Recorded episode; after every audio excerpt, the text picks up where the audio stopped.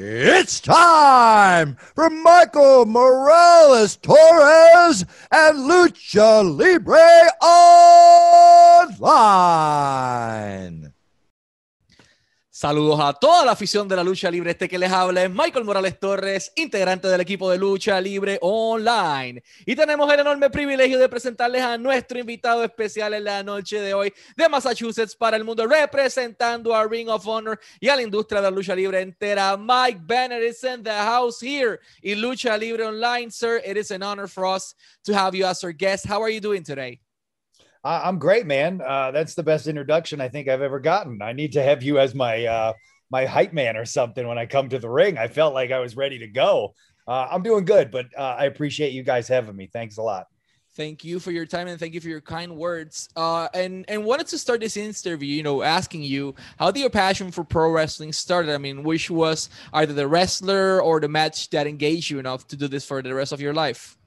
Uh, you know, believe it or not, um, I was a wrestling fan when I was younger, but uh, it wasn't until I went to a Monday Night Raw taping um, in Worcester, Massachusetts, and I saw Mick Foley win the world title for the very first time. Uh, I was about seven or eight rows back on the floor. First event I've ever went to. My dad took me, um, and after that moment, I was hooked. Like thinking about it now, I, I, talk about this a lot, but like I still get goosebumps thinking about that reaction and that moment because Mick Foley was was a hero of mine at the time, and he actually has has gone on to become quite a good friend, which is always mind boggling to me that I can be like, yeah, Mick Foley's a good buddy of mine. That's it's crazy to me. He's he's such a good dude. Um, but it's uh, it was that moment that driving home, I looked at my dad and I was like, I'm going to be a pro wrestler. And he was like, yeah, yeah, sure, whatever. Like thinking this, you know, 12 year old, every 12 year old is going to be a pro wrestler or a superhero. Um, I just never outgrew that phase of wanting to be a pro wrestler. So it was, it was that moment. And at 12, I never looked back. I'll translate that to Spanish. ¿Qué luchador o qué lucha fue la que hizo que Mike Bennett dijera, oye, yo quiero hacer esto por el resto de mi vida? Un día estaba allí en el estadio en Massachusetts, estaba Mick Foley luchando esa noche en Raw y de repente Mick Foley gana el campeonato mundial peso completo de la WWE y eso inmediatamente explotó su mente y de camino allá hacia su casa. Con apenas 12 años le dice a su papá, papi, yo quiero ser eh, luchador profesional cuando sea grande. Y el papá le dice, sí, sí, lo, que tú digas, mijo. Eh, pero nunca se le fueron esas ganas y hoy día, pues, el luchador profesional. And you actually achieved that dream in the biggest way possible. But every, you know, every career has a humble beginning. Do you remember your first match, where it was, who, who you were against with, uh, and how do you felt going through that curtain, knowing that holy crap, I'm gonna make my professional wrestling debut. Yeah. So a funny story about my first match is um, I don't remember a lot of it because I was actually knocked out completely cold in my oh. very first wrestling match. Yeah, I was uh I think I was seven, 16 at the time. Um, and a lot of it is just like the way I remember it seems like a weird dream because I was knocked out completely cold. I ended up getting a concussion. Yikes uh, and taken my dad. My dad again. My dad was there, uh, who was like, "Oh yeah, I'll take you to the show, but I don't really want you to be a wrestler." Uh, he's come along since, but at the time he was like, "Yeah, I was only 16." He took me to the show, and then he ended up taking me to the hospital afterwards because I was I was on Dream Street, uh, as Jr. would say, and I couldn't. Uh, I, to this day, I, I I remember bits and pieces of the match um, but I don't remember a lot of it. I got picked up for a power bomb, and the guy didn't get me up all the way, and they put me down on the back of my head, and uh, that was all she wrote. Uh, I, uh, in all honesty, I'm surprised my dad even allowed me to continue wrestling after that. Um, you know, God love him, but I I don't remember a lot about that match.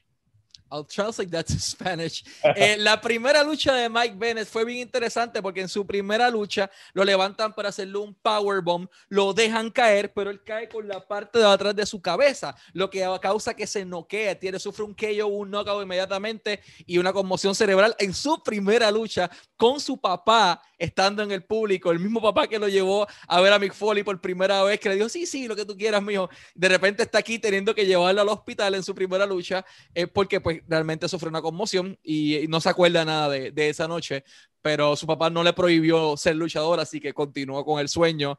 Uh, you did many things in your career. I mean, you've been active so far, almost 20 years in your career, which is pretty interesting because you're you're young, man. Uh, you are not.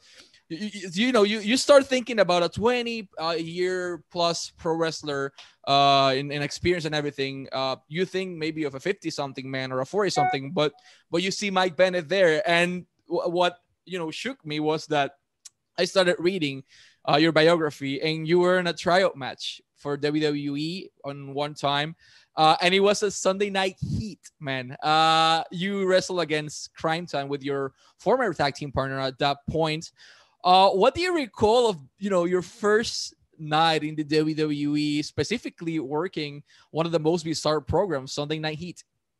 You know, uh, I, I it's it's actually a funny story about that night. Um, it was me and a, another wrestler. I think it was. I'm trying to think. I think I was with a guy named Bryce, but I might have been with a guy named Danny Jacks. I, am not sure.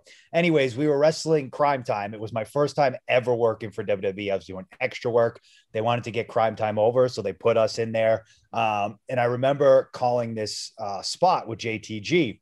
Um, and at the time, he wore this. Um, he had gold teeth in that he would put in and call it his grill. So every time he did like a move, he would he would take his fingers like this and kind of show his grill. And um, and so we came up with this idea, or he he came up with this idea that uh, I would do this spot and I would get up over on him, and then I would mimic him, and then he would turn it around as kind of a good uh, baby face heel dynamic there. There, um, unfortunately, what happened was this ended up looking too close to this. Oh.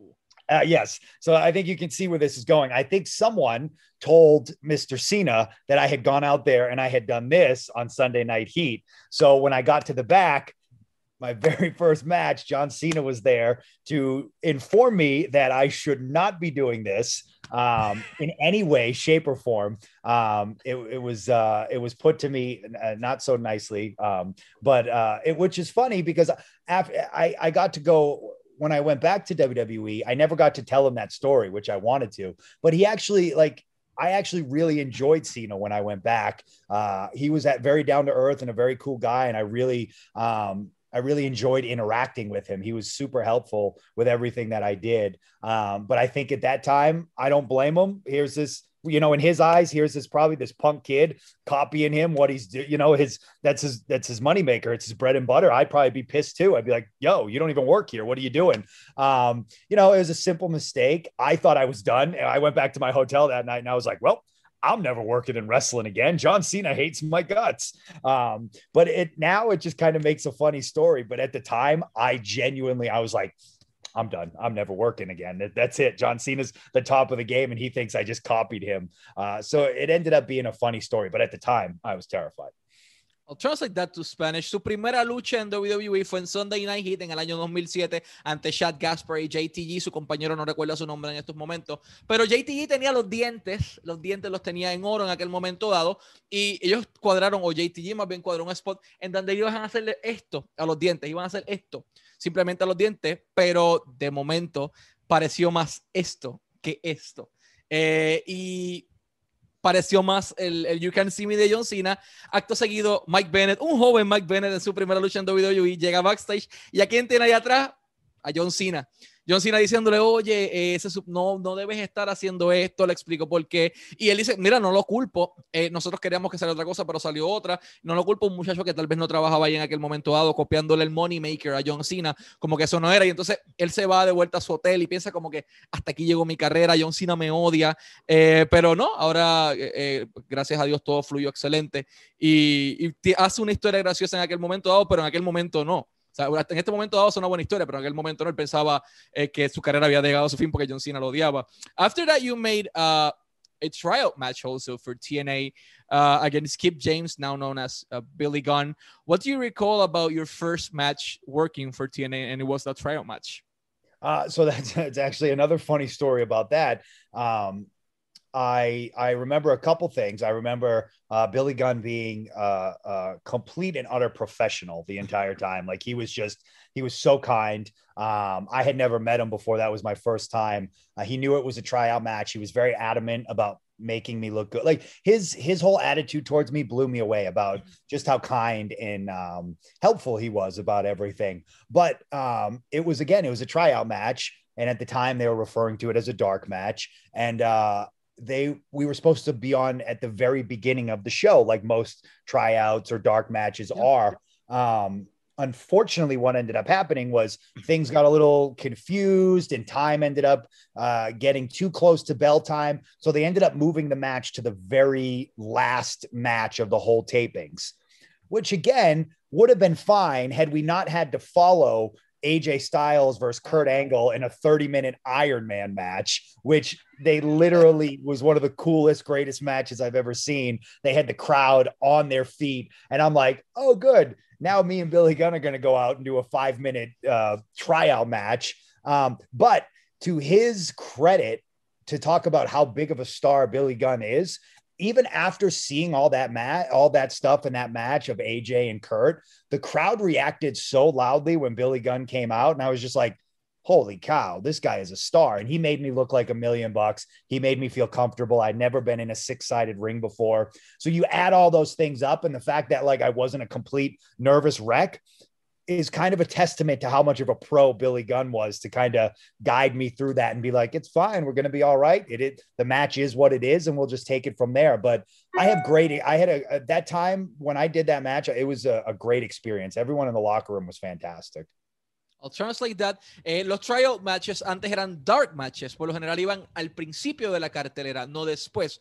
Pero en el caso de Mike Bennett, porque la vida no se la puso fácil, le tocó al final de la cartelera y tuvo que seguir la lucha de un Iron Man match de 30 minutos entre Kurt Angle y AJ Styles con el público, todo el mundo de pie aplaudiendo. Y él como que, pero qué rayos es esto, me toca seguir esta lucha y su oponente era Keith James, actualmente Billy Gunn, eh, quien se comportó muy de manera profesional con él, muy amable, entonces eh, cuando él sale, Billy Gunn, todo el mundo empezó a aplaudir y como que lo hizo sentir un poco mejor, tuvo una buena lucha, tuvo una buena experiencia, pero eh, la, lo popular que estaba Billy Gunn en aquel momento dado, que habiendo salido esa lucha de J Styles y Corangle, la gente lo recibió como prácticamente como lo que es una superestrella.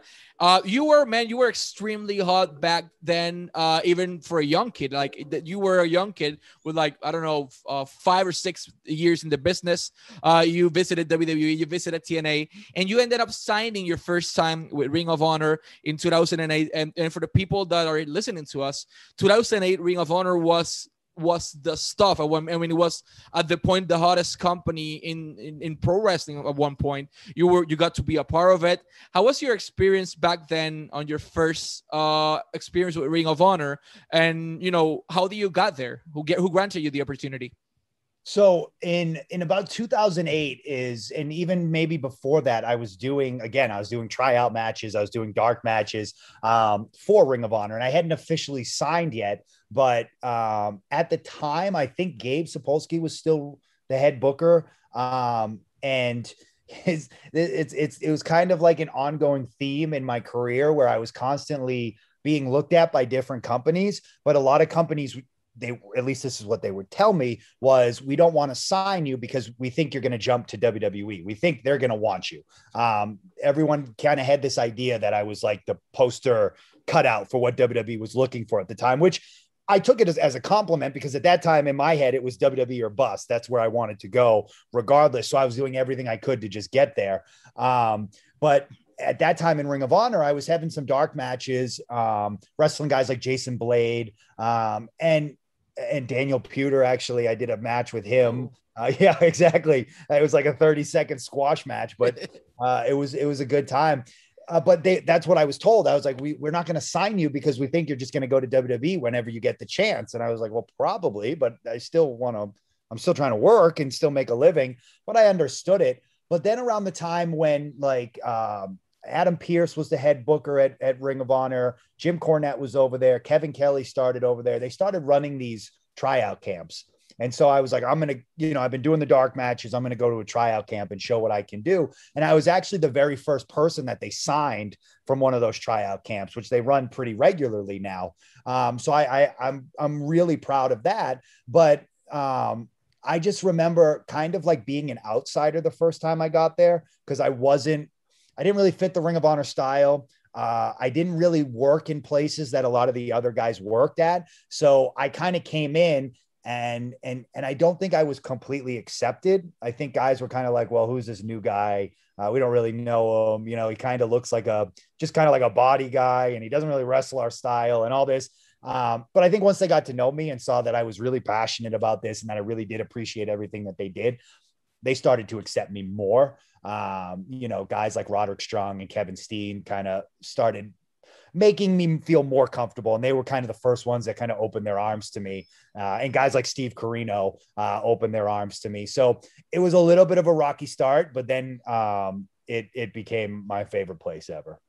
I'll translate that to Spanish. En el 2007 le estaba haciendo unos tryouts que eran de manera regular antes para Ring of Honor en esos camps, que de hecho es la primera persona que firman de esos campamentos de, de entrenamientos que tenían o tryouts en aquel momento dado. Eh, hizo varias luchas entre ellas, una con Daniel Pewter que duró 30 segundos, fue un squash más cortito, eh, pero entonces con Gabe Sapolsky, que actualmente trabaja con WWE como el head booker, las cosas no iban también como que, ah, tan pronto tengas la oportunidad, te vas a ir para WWE, y él como que, sí, probablemente, pero pues en quiero trabajar, quiero hacer algo, quiere ganar mi dinero eh, y quiero tener la oportunidad de exponerme.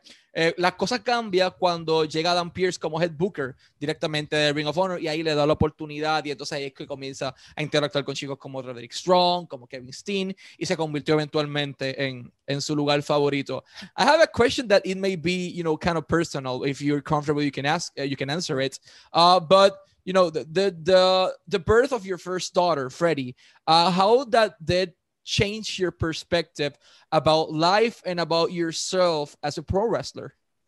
It uh it it changes everything. Um I don't know if you have kids or not, but uh when when you when you have kids, it it nothing you do anymore matters. It literally everything is about them. Everything became about her. I have two now, so everything's about them, but at the time it was her and you you you put yourself in the back seat once she's born. Um, and and that's that's kind of how it changed. You know you think about everything you do.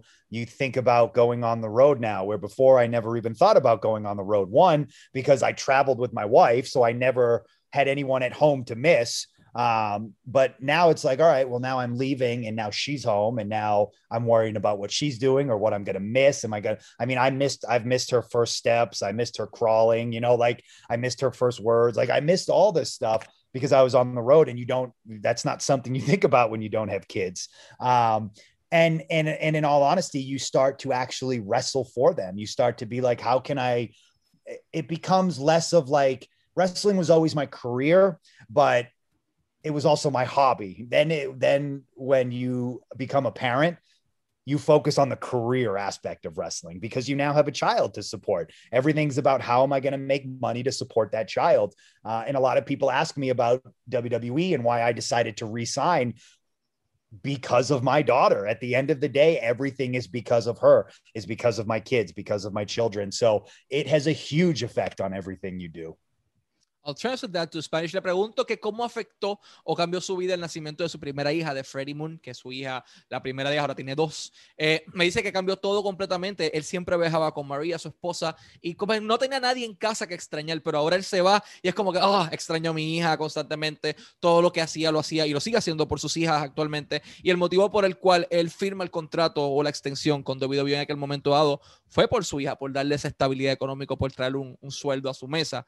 Uh, you know, uh, you had like a, a rocky uh, or a roller coaster ride with WWE that we may not talk about, but I just wanted to know, like, uh, why did you choose Ring of Honor to be your home in this second time? I mean, you got out of WWE after a while over there. You signed with them. Uh, you you got more popular than you were before, as long as as well as your wife. Uh, we saw vignettes from Impact at one point that may indicated that you know, Maria and Mike were coming back home. Uh, why Ring of Honor uh, at that point? And did you got, you know, like an offer from another company, specifically Impact at that point? Yeah. So for me, it was it was one of those things where I'm a firm believer and you know, go where you're appreciated, not where you're tolerated. Um, and Ring of Honor always appreciated me. Um, they they gave me my first break Um, they helped me get to New Japan. They were the reason the kingdom came together. Everything good in my career always happened at Ring of Honor. Um, I did not get another offer from anywhere else. Um, I had spoken to different places, but there was never never an offer. Um, and it was an incredibly difficult time too. And I think there was um, I think there was a lot of the fact that we were in the middle of a pandemic mixed with the fact that I spent three years at WWE kind of not doing anything. So I wasn't really like this hot commodity that just got really like you look at someone like Rusev who did a ton at WWE. So when he got released, he was a big name for people to bring in. Um, and I'm not trying to devalue myself, I just think I fit a better mold and for what I was trying to go for, which was I wanted to be considered a wrestler, wrestler. Like my goal right now is to go and wrestle uh, these 30 minute matches. I've been watching a ton of Noah matches, a ton of New Japan matches. I want to wrestle that style. Um, and to me, Ring of Honor was always the place to go. That that was where I wanted to be. So I think even if I got other offers, I probably, uh, I'm almost 100% certain I would have said no because that was the minute I got released. I called up Taven and I'm like, let's do this. We've been planning this return for a long time. I don't think I would have gone anywhere else. Like, I think what AEW is doing is great. I think Impact is killing it right now. But for me, Ring of Honor is my home, and I think they're putting on the best wrestling product. So for me, it was kind of like a no brainer. It was like, wait, this is the company that appreciates you.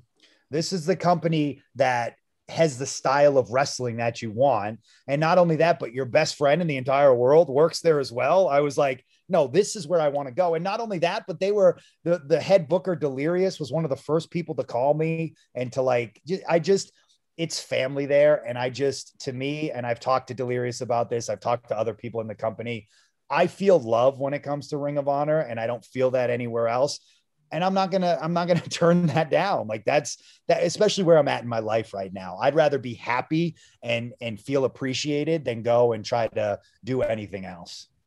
I'll translate that to Spanish. Eh, le pregunto eh, por qué Ring of Honor por encima de cualquier otra empresa y si había otra empresa interesada en su servicio. Dice primero que todo, pues obviamente que él estuvo tres años sin hacer nada en WWE contra el Rusev, que tal vez estaba un poquito más caliente y no era una comodidad tan atractiva, pero que ya inmediatamente, tan pronto ocurre la oportunidad, él llama inmediatamente a Matt Taven, que es su mejor amigo, le dice, ok, vamos a hacer esto, este es el momento, vamos a reunirnos. Y se trata de ir a un lugar en donde seas apreciado, no tolerado apreciado, no tolerado. Y eso es algo bien importante. Él en Ring of Honor se siente amado. Ahí tiene su esposa, tiene su mejor amigo, tiene un roster que, que lo ama y tiene un producto en donde él encaja perfectamente. Entonces, tener esa oportunidad, si él empieza que Idolu está haciendo un excelente trabajo, que Impact está haciendo un excelente trabajo, pero para él fue un no-brainer. Ring of Honor fue su casa, fue donde inicialmente le dan su primera oportunidad y es los quienes inmediatamente lo llaman. Después le dicen, mira, te queremos de vuelta y él eh, no lo dudó ni un segundo. Speaking of which, you are in your second run with Ring of Honor.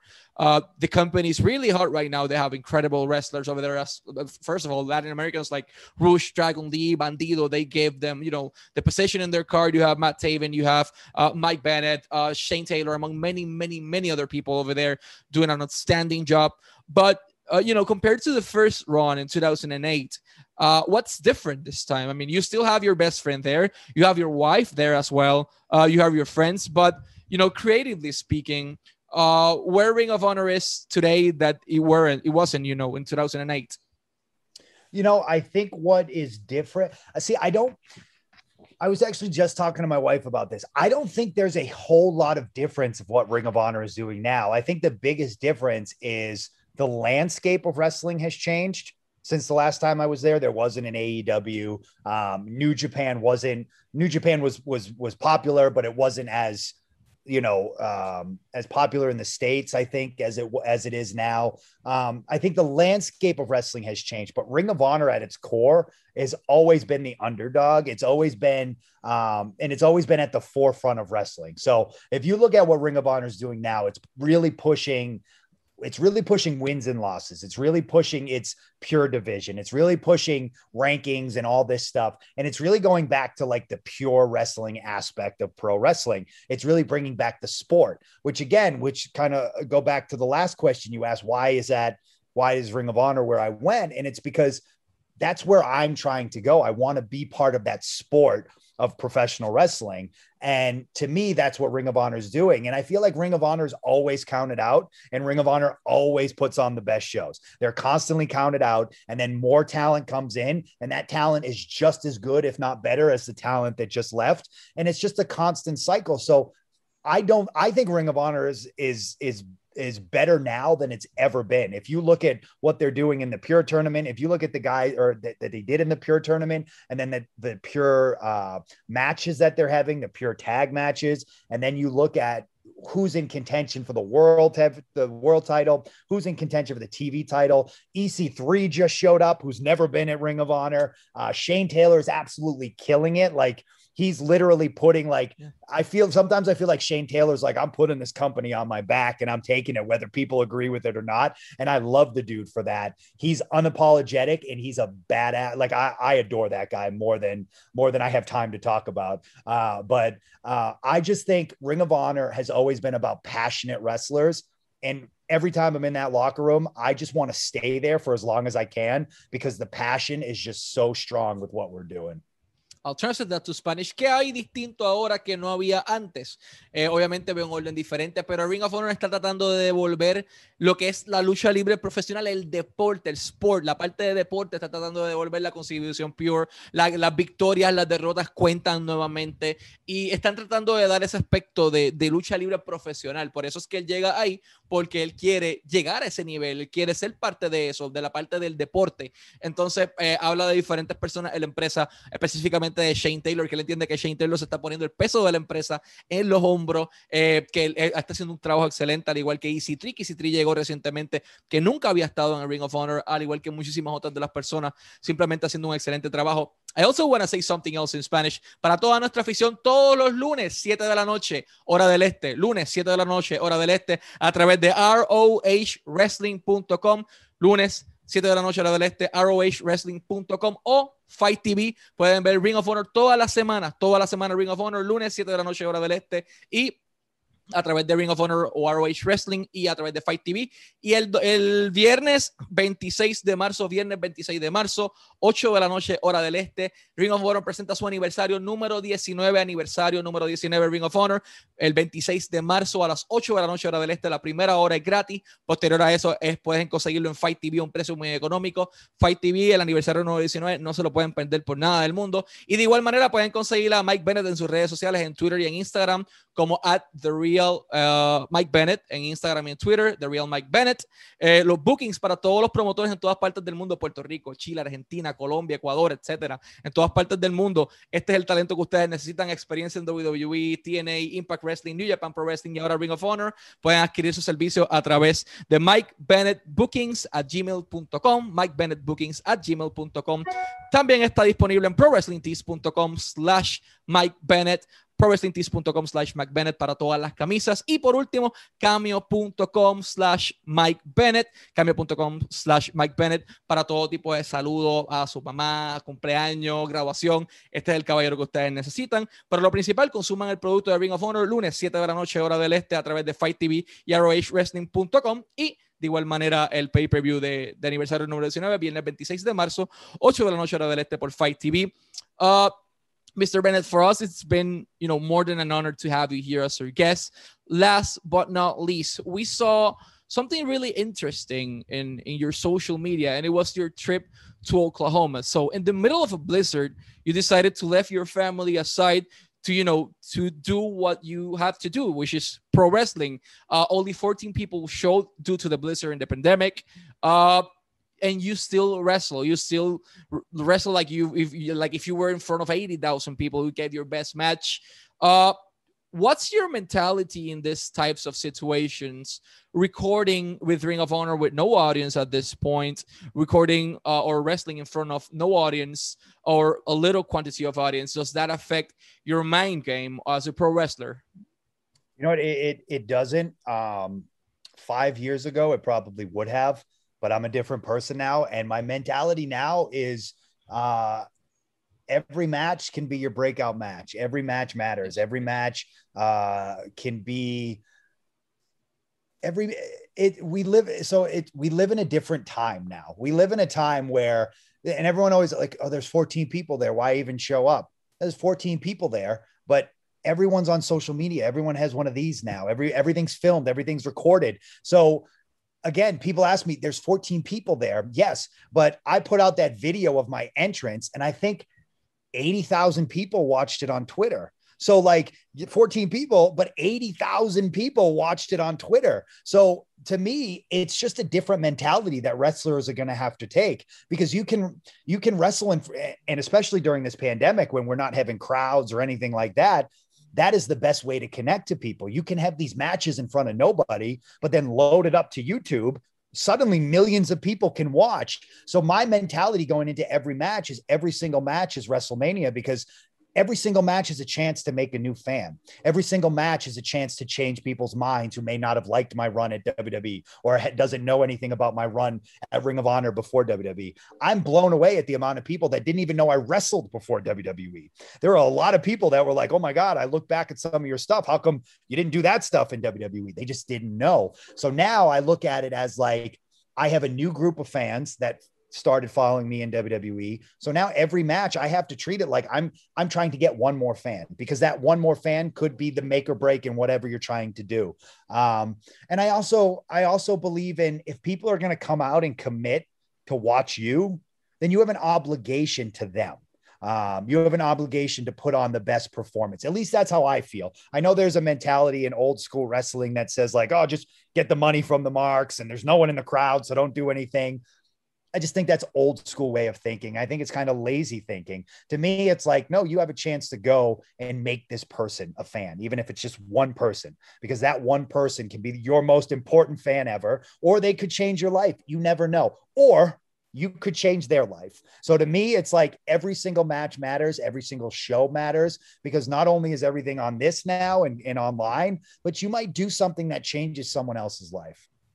I'll translate that to Spanish. Le pregunto sobre la, luchar en, en cero audiencia, 14 personas u 80 mil personas, si eso afectaría eh, su performance o su manera de luchar. Me dice que cinco años atrás sí, puede que sí, pero actualmente no, porque estamos en medio de una pandemia y porque ahora tenemos esto, tenemos los celulares en donde nosotros eh, podemos comunicarnos, podemos grabarlo, subirlo a YouTube y de repente lo que vieron 14 personas en vivo por, eh, por culpa de, un Blizzard, pues 80 mil personas lo ven en, en YouTube o en Twitter o en diferentes partes que fue lo que pasó con el video de esa lucha. Y su mentalidad ahora mismo es crear un fanático, un fanático más que pueda hacer la diferencia o inspirarlos a ellos a ser luchadores o que se vuelva tu fanático número uno, eh, pero siempre trabajar para tratar de, de, pues, vamos a decirlo así, de engage, de cautivar la audiencia, no importa si es uno o es un millón. No es la mentalidad old school de la industria, como, te, como que, ah, este, quítale el dinero a los caifanes que están en el público, no te fastidies trabajando. No, aquí vamos a fastidiarnos, vamos a trabajar, vamos a dar lo que tengamos para, pues, tratar de crear un fanático más y es una mentalidad muy, muy interesante. Mr. Bennett, thank you so much for your time. Always wishing you success in your career and your personal life. And let's hope to see you doing your best uh, what you do best is pro wrestling in the Ring of Honor anniversary and in the weekly programming. So thank you so much for your time. No, thank you for having me. Uh, I'm always humbled when people people give a crap what I have to say. Uh, so the fact that you care, uh, that's always cool for me. So I again, I appreciate you taking the time to talk to me and getting my message and my story out there. That means a lot. Thank you. Thank you, sir. Y a todos los fanáticos de Lucha Libre Online, sigan pendientes a todas nuestras redes sociales para más información. Lucha Libre Online, la marca número uno de Pro Wrestling y Combat Sports en español.